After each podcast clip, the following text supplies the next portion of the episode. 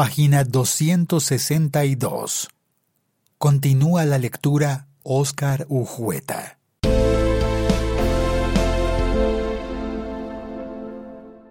Título segundo. Amnistías, indultos y otros tratamientos penales especiales. Capítulo primero. Amnistías de IURE. Artículo 14. Amnistía de IURE. Se concede amnistía por los delitos políticos de rebelión, sedición, asonada, conspiración y seducción, usurpación y retención ilegal de mando y los delitos que son conexos con estos de conformidad con esta ley a quienes hayan incurrido en ellos. Artículo 15. Para los efectos de esta ley son conexos con los delitos políticos los siguientes. Apoderamiento de aeronaves. Naves o medios de transporte colectivo cuando no hay concurso con secuestro. Constreñimiento para delinquir. Violación de habitación ajena. Violación ilícita de comunicaciones.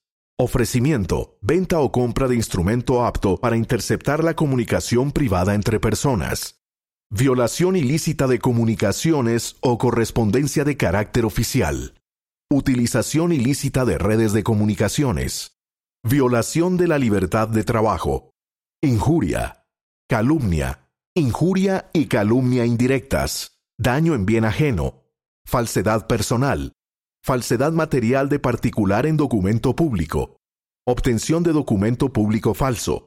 Concierto para delinquir utilización ilegal de uniformes e insignias, amenazas, instigación a delinquir, incendios, perturbación en servicio de transporte público, colectivo u oficial, tenencia y fabricación de sustancias u objetos peligrosos, fabricación, porte o tenencia de armas de fuego, accesorios, partes o municiones, fabricación, porte o tenencia de armas, municiones de uso restringido, de uso privativo de las Fuerzas Armadas o explosivos, perturbación de certamen democrático, constreñimiento al sufragante, fraude al sufragante, fraude en inscripción de cédulas, corrupción al sufragante, voto fraudulento, contrato sin cumplimiento de requisitos legales, violencia contra servidor público, fuga y espionaje.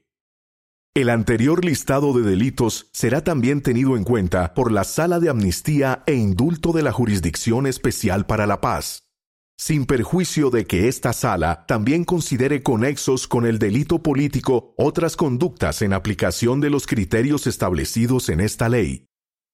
Las conductas que en ningún caso serán objeto de amnistía o indulto son las mencionadas en el artículo 22 de esta ley. En la aplicación de la amnistía que trata la presente ley, se incluirá toda circunstancia de agravación punitiva o dispositivo amplificador de los tipos penales. Artículo 16. Ámbito de aplicación personal. La amnistía que se concede por ministerio de esta ley, de conformidad con los artículos anteriores, se aplicará a partir del día de entrada en vigor de la misma, siempre y cuando los delitos hubieran sido cometidos antes de la entrada en vigor del acuerdo final de paz.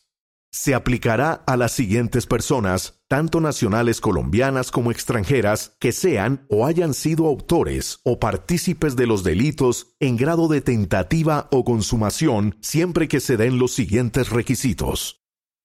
Primero, que la providencia judicial condene, procese o investigue por pertenencia o colaboración con las FARC-EP.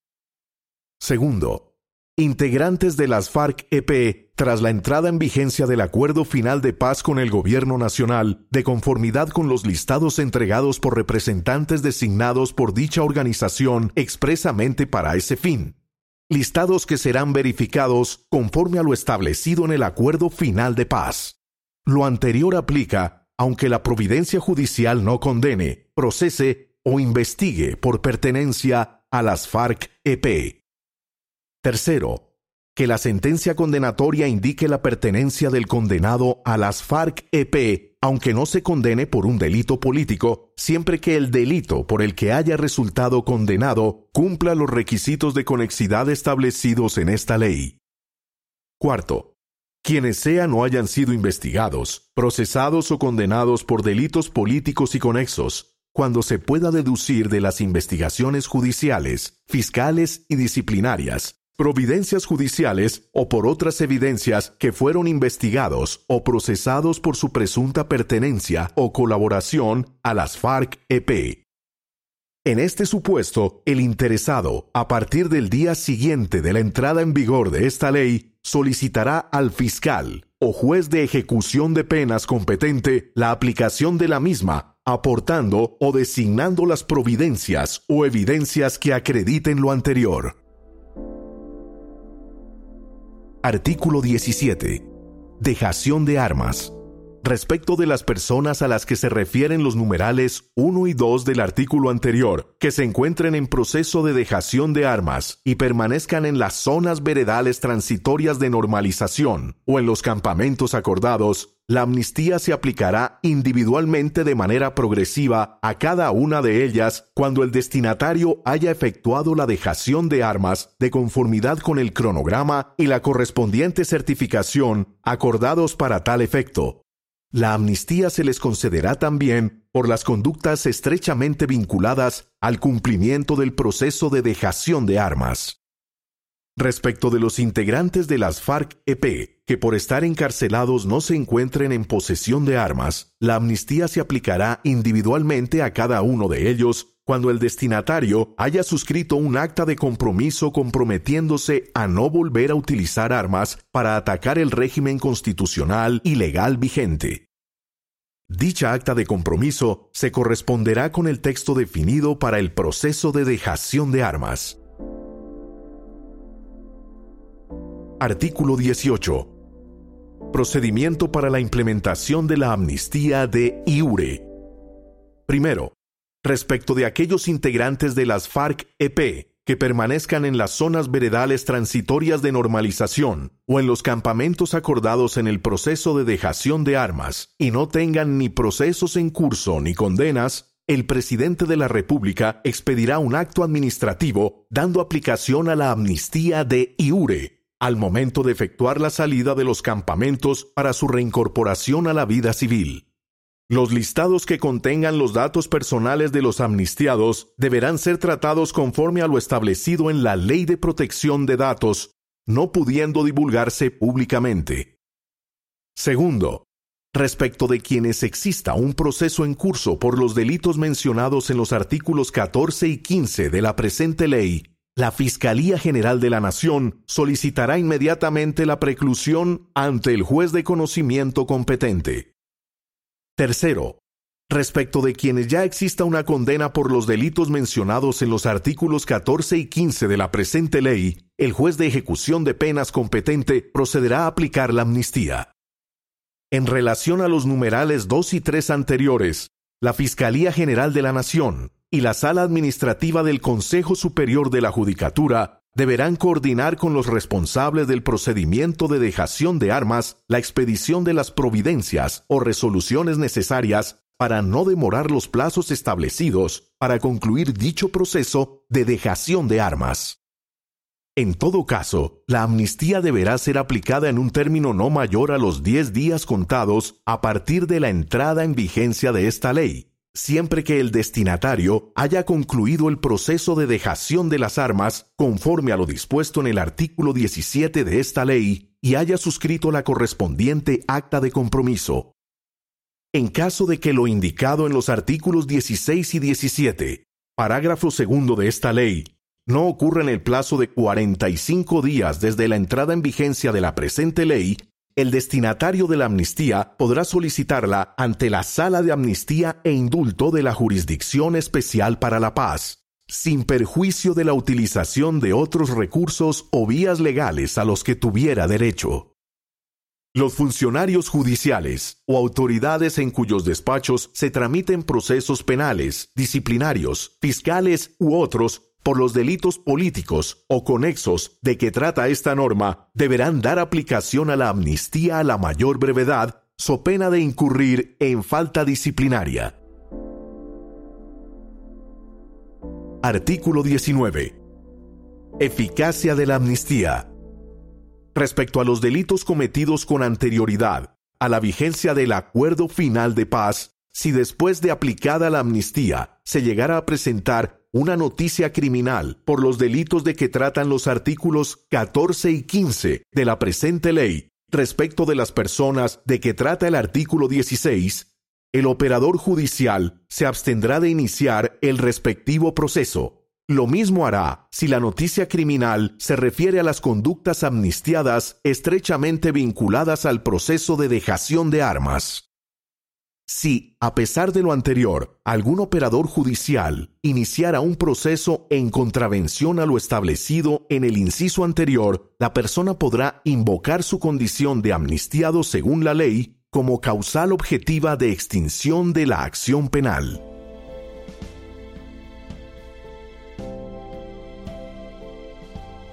Capítulo 3 amnistías o indultos otorgados por la Sala de Amnistía o Indulto.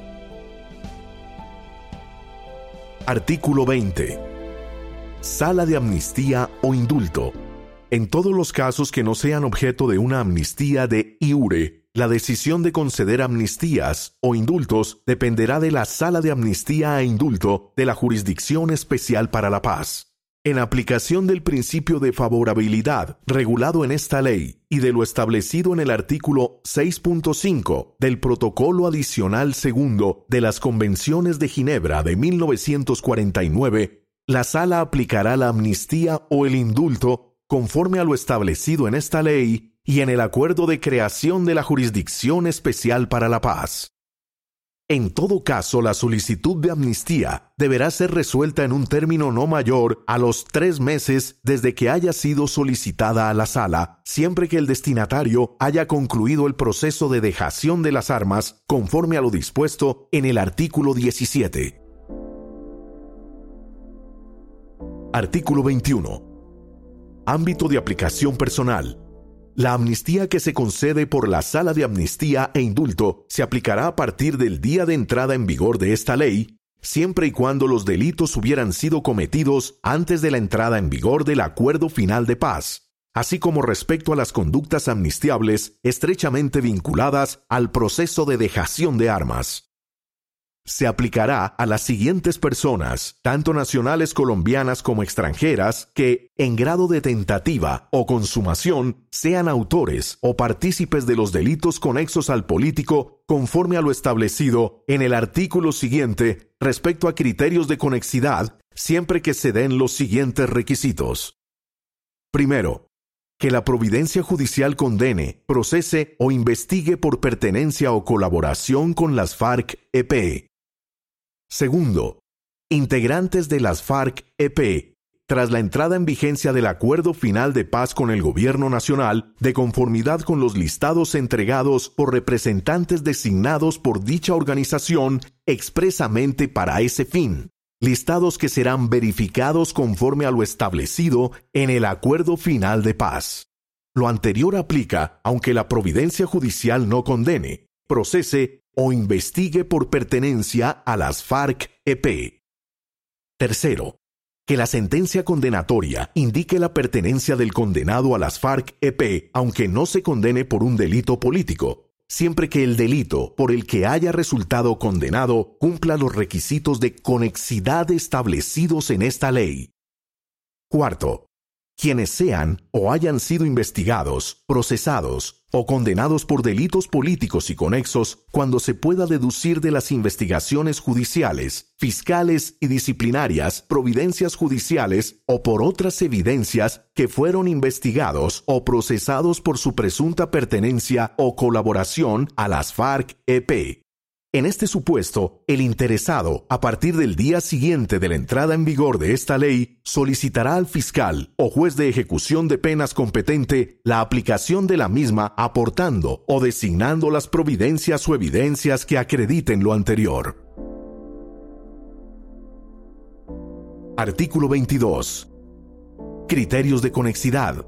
La Sala de Amnistía e Indulto concederá las amnistías por los delitos políticos o conexos. Se entienden conexos con el delito político los delitos que reúnan los siguientes criterios. A. Aquellos delitos relacionados específicamente con el desarrollo de la rebelión cometidos con ocasión del conflicto armado, como las muertes en combate compatibles con el derecho internacional humanitario y la aprehensión de combatientes efectuada en operaciones militares. B. Aquellos delitos en los cuales el sujeto pasivo de la conducta es el Estado y su régimen constitucional vigente. C. Aquellas conductas dirigidas a facilitar, apoyar, financiar u ocultar el desarrollo de la rebelión. Parágrafo. En ningún caso serán objeto de amnistía o indulto únicamente los delitos que correspondan a las conductas siguientes. A. Los delitos de lesa humanidad, el genocidio, los graves crímenes de guerra, la toma de rehenes u otra privación grave de la libertad, la tortura, las ejecuciones extrajudiciales, la desaparición forzada, el acceso carnal violento y otras formas de violencia sexual, la sustracción de menores, el desplazamiento forzado, además del reclutamiento de menores de conformidad con lo establecido en el Estatuto de Roma. En el evento de que alguna sentencia penal hubiere utilizado los términos ferocidad, barbarie u otro equivalente, no se podrá conceder amnistía e indulto exclusivamente por las conductas delictivas que correspondan a las aquí enunciadas como no amnistiables. B. Los delitos comunes que carecen de relación con la rebelión, es decir, aquellos que no hayan sido cometidos en el contexto y en razón de la rebelión durante el conflicto armado o cuya motivación haya sido obtener beneficio personal, propio o de un tercero. Lo establecido en este artículo no obsta para que se consideren delitos conexos con los delitos políticos aquellas conductas que hayan sido calificadas de manera autónoma como delitos comunes siempre y cuando éstas se hubieran cometido en función del delito político y de la rebelión se entenderá por grave crimen de guerra toda infracción del derecho internacional humanitario cometida de forma sistemática o como parte de un plan o política. Artículo 23. Cuando reciba traslado de la Sala de Definición de Situaciones Jurídicas, la Sala de Amnistía e Indulto otorgará el indulto que alcance la extinción de las sanciones impuestas por los siguientes delitos u otros cometidos en el marco de disturbios públicos o el ejercicio de la protesta social, siempre y cuando sean conexos con el delito político conforme a los criterios establecidos en el artículo 22. Lesiones personales con incapacidad menor a 30 días. Daño en bien ajeno. Perturbación en servicio de transporte público, colectivo u oficial. Obstrucción a vías públicas que afecten el orden público disparo de arma de fuego, empleo o lanzamiento de sustancias u objetos peligrosos y violencia contra servidor público, perturbación de actos oficiales y asonada del Código Penal colombiano. Artículo 24. Procedimiento y efectos. El otorgamiento de las amnistías o indultos a los que se refiere el presente capítulo se concederán con fundamento en el listado o recomendaciones que recibirá para su análisis y decisión la Sala de Amnistía e Indulto por parte de la Sala de Reconocimiento de Verdad y Responsabilidad y Determinación de Hechos y Conductas. La sala otorgará amnistía o indulto en casos de personas condenadas o investigadas por delitos amnistiables o indultables, tanto a la vista de las recomendaciones de la sala de reconocimiento de verdad y responsabilidad y determinación de hechos y conductas, como de oficio o a petición de parte. La sala de amnistía e indulto analizará cada caso de conformidad con los principios establecidos en el Acuerdo de Jurisdicción Especial para la Paz y en esta ley, así como de acuerdo con los criterios de valoración establecidos en el artículo 22 de esta ley, y decidirá sobre la procedencia o no de tales amnistías o indultos. Una vez proferida la resolución que otorgue la amnistía o el indulto, será remitida a la autoridad judicial que esté conociendo de la causa penal para que dé cumplimiento a lo decidido por la Sala de Amnistía e Indulto y materialice los efectos de extinción de la acción penal, de la responsabilidad penal y de la sanción penal según corresponda. Una vez en firme, la decisión de concesión de las amnistías o indultos hará tránsito a cosa juzgada y sólo podrá ser revisada por el Tribunal para la Paz. De considerarse que no procede otorgar la amnistía o indulto, la Sala de Amnistía e Indulto remitirá el caso a la de reconocimiento de verdad y responsabilidad y determinación de hechos y conductas o a la Sala de Definición de Situaciones Jurídicas para que con base en la determinación ya adoptada tome la decisión correspondiente de acuerdo con sus competencias. Artículo 25. Presentación de listados serán representantes legitimados para presentar ante las autoridades, incluidas las judiciales, o ante la Jurisdicción Especial de Paz, los listados de personas integrantes de la organización rebelde que haya suscrito el Acuerdo Final de Paz, los representantes designados por las FARC-EP expresamente para ese fin, listados que serán verificados conforme a lo establecido en el Acuerdo Final de Paz. Tales listados podrán presentarse hasta que se haya terminado de examinar por la Sala de Amnistía e Indulto de la Jurisdicción Especial para la Paz la situación legal de todos los integrantes de las FARC-EP. Artículo 26. Ampliación de información la Sala de Amnistía e Indulto, cuando lo estime necesario, podrá ampliar la información mediante la realización de entrevistas, solicitud de documentos y cualquier otro medio que estime conveniente.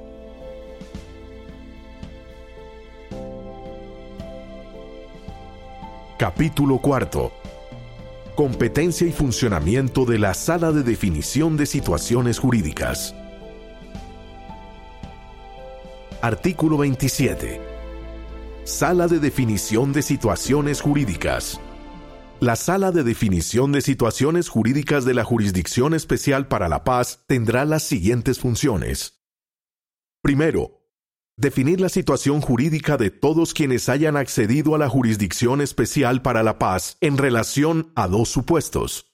Personas que no serán objeto de amnistía o indulto ni serán incluidas en la resolución de conclusiones y personas a las que no habrá de exigírseles responsabilidades ante el tribunal por ser merecedoras de amnistía o indulto.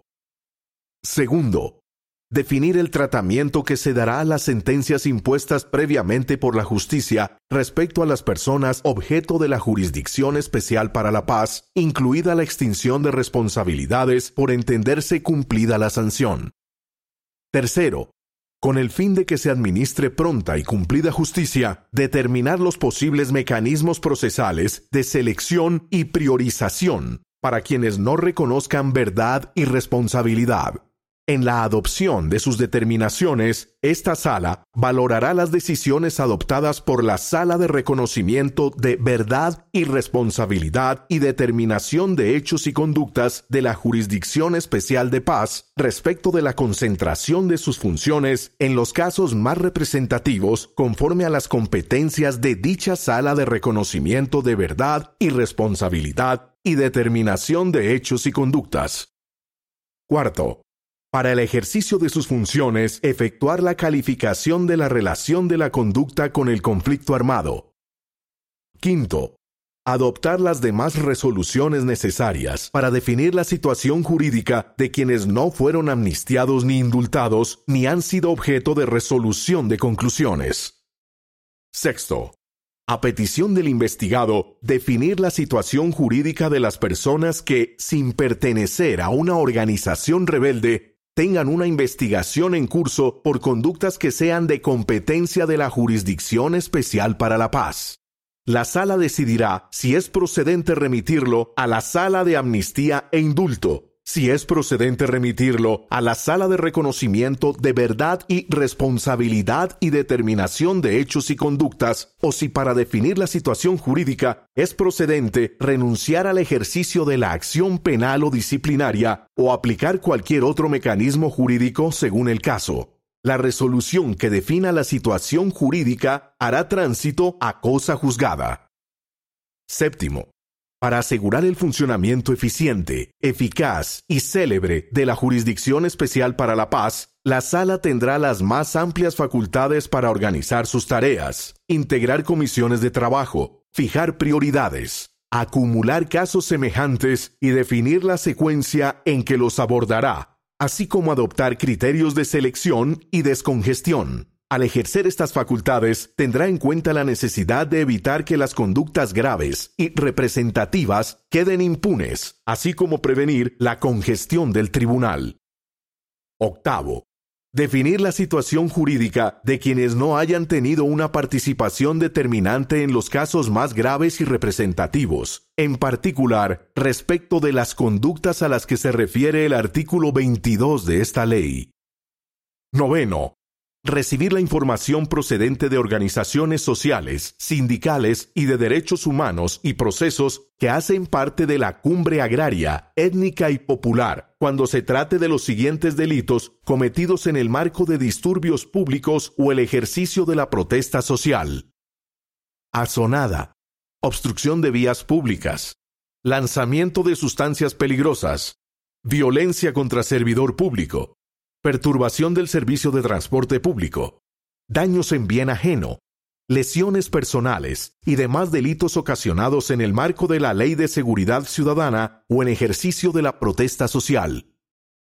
En estos casos, la sala aplicará mecanismos de cesación de procedimiento con miras a la extinción de la acción y la responsabilidad o podrá remitir dicha información a la sala de amnistía e indulto para lo de su competencia. Décimo, decidir sobre la renuncia a la persecución penal respecto a personas que, habiendo participado directa o indirectamente en el conflicto armado, siendo menores de edad en el momento de realizarse la conducta ilícita, competencia de la Jurisdicción Especial para la Paz, resulten responsables de delitos no amnistiables de conformidad con lo establecido en los principios adoptados por la Organización de las Naciones Unidas en esta materia. Artículo 28. Ámbito de competencia personal. Sin perjuicio de lo que se establece para los agentes del Estado en el título tercero de esta ley y de lo previsto en el Acuerdo de Jurisdicción Especial para la Paz, la Sala de Definición de Situaciones Jurídicas conocerá de los casos objeto de su competencia respecto de las siguientes personas nacionales colombianos o extranjeros, bien sea que su responsabilidad sea a título de autoría o participación, consumación o tentativa. Primero, integrantes de las FARC-EP tras la entrada en vigencia del acuerdo final de paz con el Gobierno Nacional, de conformidad con los listados entregados por representantes designados por dicha organización expresamente para ese fin, listados que serán verificados conforme a lo establecido en el acuerdo final de paz.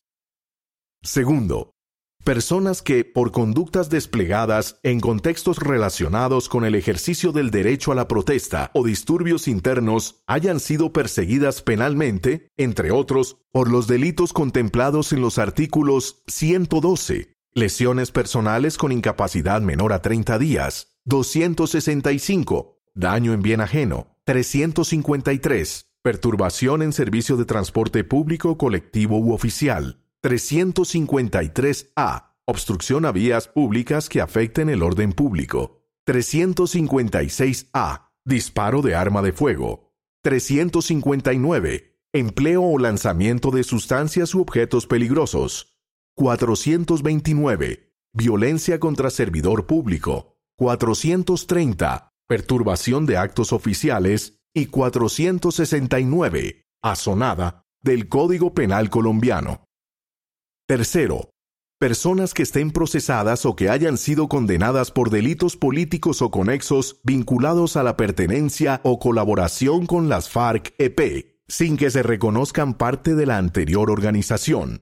En este supuesto, la persona aportará las providencias judiciales u otros documentos de los que se pueda inferir que el procesamiento o la condena obedeció a una presunta vinculación con dicha organización. Lo anterior no obsta para que la Sala de Definición de Situaciones Jurídicas ejerza su competencia respecto a las personas indicadas en el parágrafo 63 del Acuerdo de Jurisdicción Especial para la Paz en los términos previstos en dicho acuerdo. Artículo 29. Criterios de valoración de la Sala de Definición de Situaciones Jurídicas podrán ser objeto de las resoluciones mencionadas en este capítulo las personas a quienes se les atribuyan los delitos que hayan sido cometidos en el contexto y en razón del conflicto armado, siempre que no constituyan.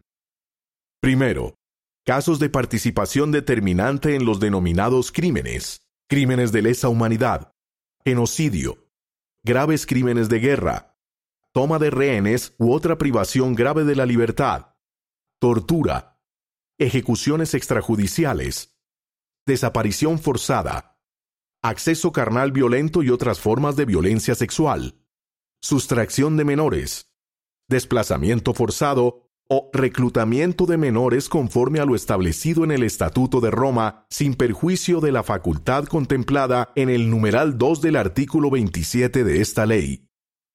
Segundo, delitos comunes que no hayan sido cometidos en el contexto y en relación con el conflicto armado o cuya motivación haya sido obtener beneficio personal, propio o de un tercero.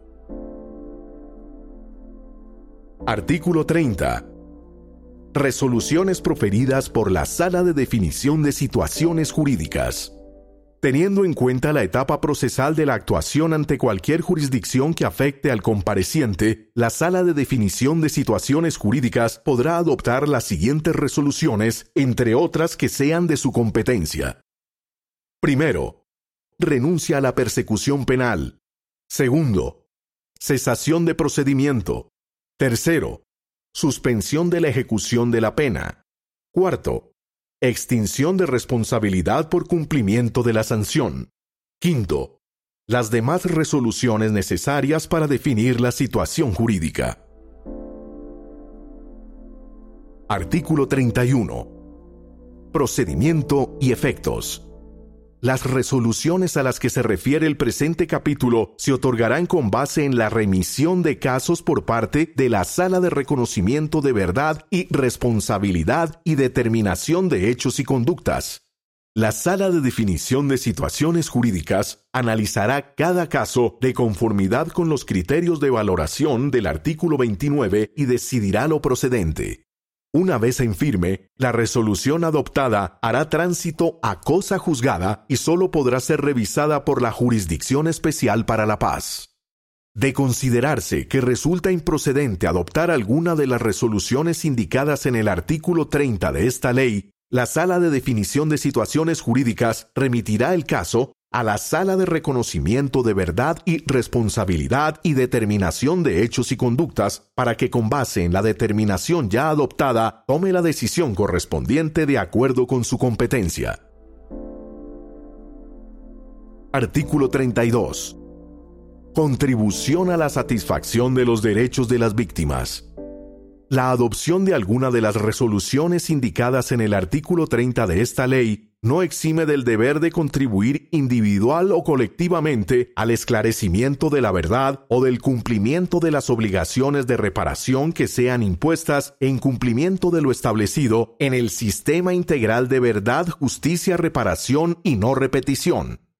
Si durante los cinco años siguientes a la adopción de alguna de las resoluciones indicadas en el artículo 30 de esta ley se rehusaran de manera reiterada e injustificada los requerimientos del Tribunal para la Paz para participar en los programas de contribución a la reparación de las víctimas o acudir ante la Comisión de Esclarecimiento de la Verdad de la Convivencia y no repetición, o ante la unidad de búsqueda de las personas dadas por desaparecidas de existir la obligación de acudir o comparecer ante las anteriores, perderán el derecho a que se les apliquen las sanciones propias de la Jurisdicción Especial para la Paz en el evento de que llegaran a ser declarados responsables por algunas de las conductas que se les atribuyan al interior de la misma.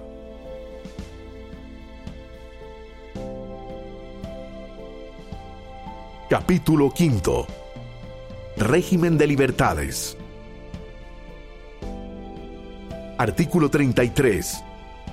Libertad por efecto de la aplicación de la amnistía o de la renuncia a la persecución penal la concesión de la amnistía y de la renuncia a la persecución penal de que trata la presente ley tendrá como efecto la puesta en libertad inmediata y definitiva de aquellos que estando privados de la libertad hayan sido beneficiados por las anteriores medidas. Artículo 34. Libertad condicionada. A la entrada en vigor de esta ley, las personas a las que se refieren los artículos 14, 15, 16, 21 y 28 de esta ley, que se encuentren privadas de la libertad, incluidos los que hubieren sido condenados por los delitos contemplados en los artículos 22 y 23, quedarán en libertad condicionada siempre que hayan suscrito el acta de compromiso de que trata el artículo siguiente. Artículo 35 Acta formal de compromiso. El acta de compromiso que suscribirán las personas beneficiadas con las libertades previstas en este capítulo contendrá el compromiso de sometimiento y puesta a disposición de la Jurisdicción Especial para la Paz, la obligación de informar todo cambio de residencia a la Jurisdicción Especial para la Paz y no salir del país sin previa autorización de la Jurisdicción Especial para la Paz. El acta de compromiso deberá ser suscrito ante el secretario ejecutivo de la Jurisdicción Especial para la Paz. Parágrafo. Además de los compromisos señalados en este artículo, quienes estén privadas de su libertad por delitos no amnistiables, una vez puestos en libertad, en aplicación de lo indicado en el artículo 34, por decisión de la Jurisdicción Especial para la Paz, podrán ser monitoreados a través de sistemas de vigilancia electrónica o de cualquier otro, hasta el momento en que la Jurisdicción Especial para la Paz resuelva su situación jurídica de forma definitiva. Artículo 36. Procedimiento.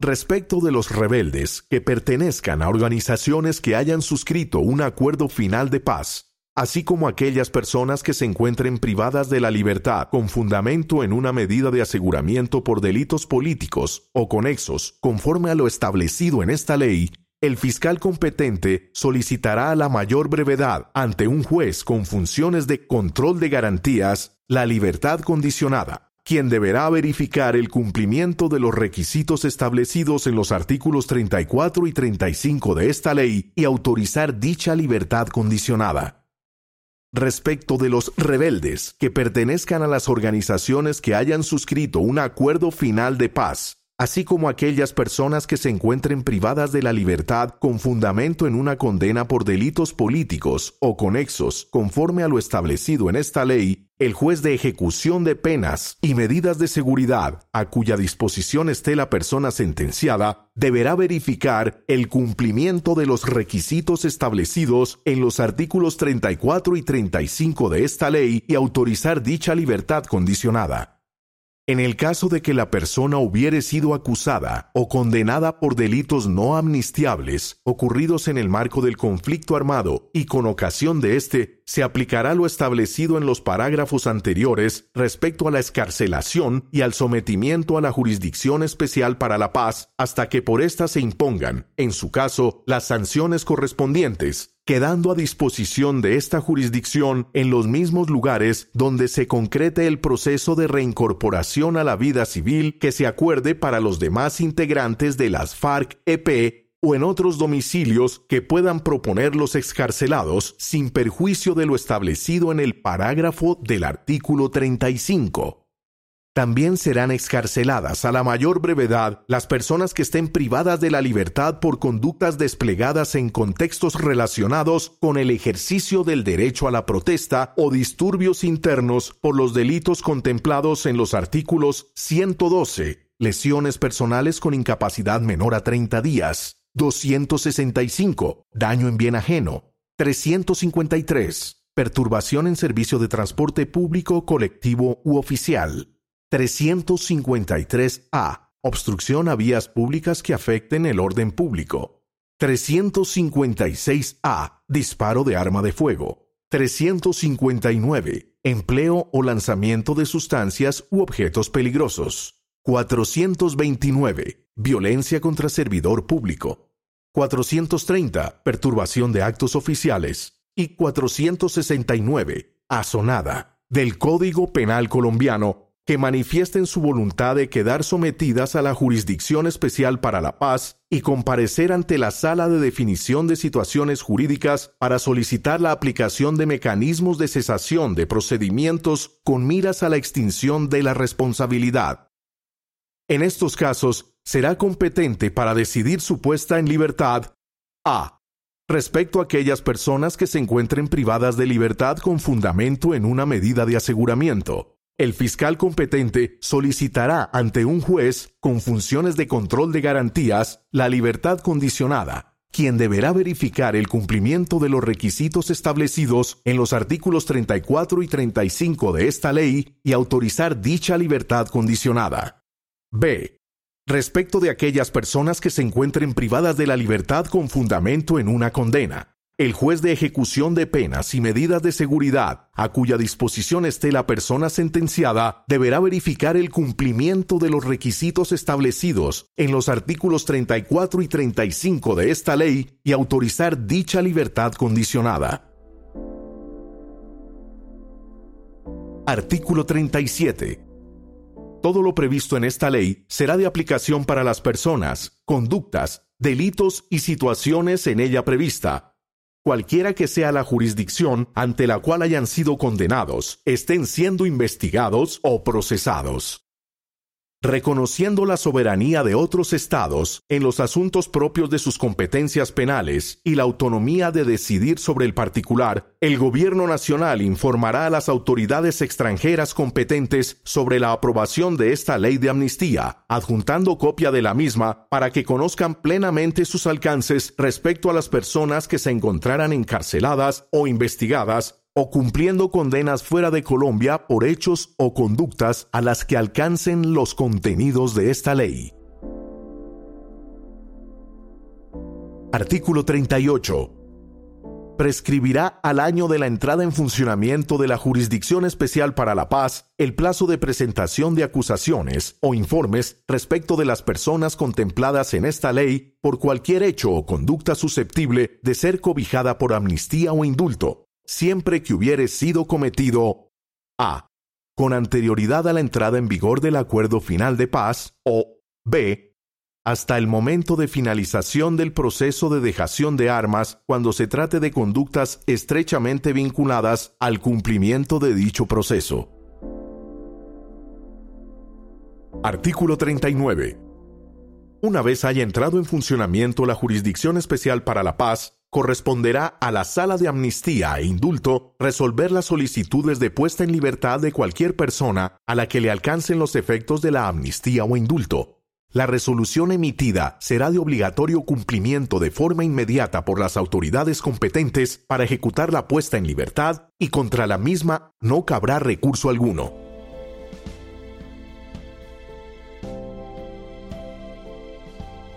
Capítulo sexto Efectos de la amnistía. Artículo 40. Efectos de la amnistía. La amnistía extingue la acción y la sanción penal principal y las accesorias, la acción de indemnización de perjuicios derivada de la conducta punible y la responsabilidad derivada de la acción de repetición cuando el amnistiado haya cumplido funciones públicas. Lo anterior sin perjuicio del deber del Estado de satisfacer el derecho de las víctimas a la reparación integral, en concordancia con la Ley 1448 de 2011. Todo ello sin perjuicio de las obligaciones de reparación que sean impuestas en cumplimiento de lo establecido en el sistema integral de verdad, justicia, reparación y no repetición. En todo caso, lo dispuesto en este artículo no tendrá efectos sobre la acción de extinción de dominio, ejercida por el Estado de conformidad con las normas vigentes sobre bienes muebles o inmuebles apropiados de manera ilícita. En caso de que el bien inmueble afectado por la extinción de dominio sea propiedad del padre, madre, hermano o hermana o cónyuge del amnistiado y se hubiere destinado de forma prolongada y habitual desde su adquisición a su vivienda familiar, la carga de la prueba de la adquisición ilícita corresponderá al Estado. En el evento de que ya se hubiera extinguido el dominio sobre dicho inmueble antes de la entrada en vigor de esta ley y la decisión de extinción de dominio hubiere calificado el bien como adquirido con recursos provenientes de actividades de las FARC-EP y el antiguo propietario declare bajo gravedad de juramento que el bien lo obtuvo con recursos lícitos, éste podrá solicitar la revisión de la sentencia en la que se decretó la extinción de dominio ante la sala penal del Tribunal Superior de Distrito Judicial competente según el lugar donde esté ubicado el inmueble o ante la sala de casación penal de la Corte Suprema de Justicia según el caso. Si la sentencia de revisión no ha sido proferida en el término de un año, deberá ser adoptada en dos meses con prelación a cualquier otro asunto. La solicitud de revisión podrá instarse en el término de dos años desde la entrada en vigor de esta ley. Toda solicitud de revisión deberá ser suscrita por un plenipotenciario que hubiere firmado el acuerdo final de paz. Parágrafo si por los hechos o conductas objeto de las amnistías o indultos previstos en esta ley hubiera investigaciones disciplinarias o fiscales en curso o sanciones impuestas como resultado de las mismas, las amnistías o indultos previstas en esta ley las cobijarán. El funcionario competente deberá adoptar a la mayor brevedad la decisión que extinga tanto la acción como la sanción a través de los mecanismos jurídicos correspondientes. En caso de que este último no ocurra en un plazo de tres meses contados a partir de la entrada en vigencia de la presente ley, el interesado podrá solicitar la extinción de la acción o sanción ante la Sala de Amnistía e Indulto de la Jurisdicción Especial para la Paz, sin perjuicio de la utilización de otros recursos o vías legales que considere. Artículo 41. Efectos de la renuncia a la persecución penal. La renuncia a la persecución penal extingue la acción y la sanción penal, así como la acción de indemnización de perjuicios derivada de la conducta punible y la responsabilidad derivada de la acción de repetición. Lo anterior, sin perjuicio del deber del Estado de satisfacer el derecho de las víctimas a la reparación integral en concordancia con la Ley 1448 de 2011, todo ello sin perjuicio de las obligaciones de reparación que sean impuestas en cumplimiento de lo establecido en el sistema integral de verdad, justicia, reparación y no repetición. Si por los hechos o conductas objeto de la renuncia a la persecución penal hubiera investigaciones disciplinarias o fiscales en curso o sanciones impuestas como resultado de las mismas, la renuncia las cobijará el funcionario competente deberá adoptar a la mayor brevedad la decisión que extinga tanto la acción como la sanción, a través de los mecanismos jurídicos correspondientes. En caso de que esto último no ocurra en un plazo de tres meses contados a partir de la entrada en vigencia de la presente ley, el interesado podrá solicitar la extinción de la acción o sanción ante la Sala de Definición de Situaciones Jurídicas de la Jurisdicción Especial para la Paz sin perjuicio de la utilización de otros recursos o vías legales que considere. Artículo 42. Efectos de la cesación de procedimiento y la suspensión condicional de la ejecución de la pena. La cesación de procedimiento la suspensión de la ejecución de la pena y demás resoluciones o decisiones necesarias para definir la situación jurídica no extinguen la acción de indemnización de perjuicios. Se extinguirá la anterior o la acción penal cuando así se acuerde de forma expresa por la Sala de Definición de Situaciones Jurídicas, la cual también deberá pronunciarse sobre la extinción de la responsabilidad disciplinaria y fiscal.